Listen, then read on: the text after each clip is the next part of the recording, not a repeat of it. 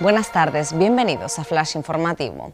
Más de 100 menores migrantes se niegan a ser trasladados del puerto de la Cruz al campamento lagunero de las canteras. Según explica la Asamblea de Apoyo a Migrantes de Tenerife, la mayoría cuenta con documentos que acreditan su minoría de edad. A su vez, un avión de salvamento marítimo busca al sur de Gran Canaria tres pateras que partieron hacia las islas con al menos 55 mujeres y 25 menores.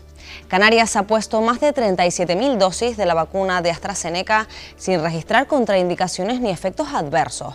El antídoto se ha destinado a personas menores de 55 años dentro del ámbito sanitario y docente. España anunció ayer la suspensión temporal de su administración tras detectarse en otros países varios casos de trombosis.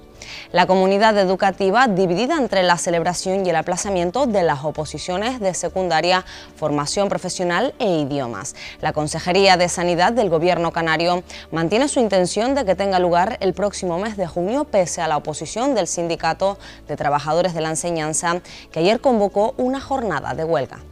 El Hotel Mensei abre sus puertas y lanza un mensaje de optimismo para la recuperación de la isla. Más de 300 medidas de seguridad e higiene acompañan al regreso de este emblemático establecimiento que rescata del ERTE a un centenar de empleados, el 70% de la plantilla. El spa y el gimnasio ya están funcionando y las reservas empiezan a repuntar. Más noticias en diariodavisos.com. Thank you.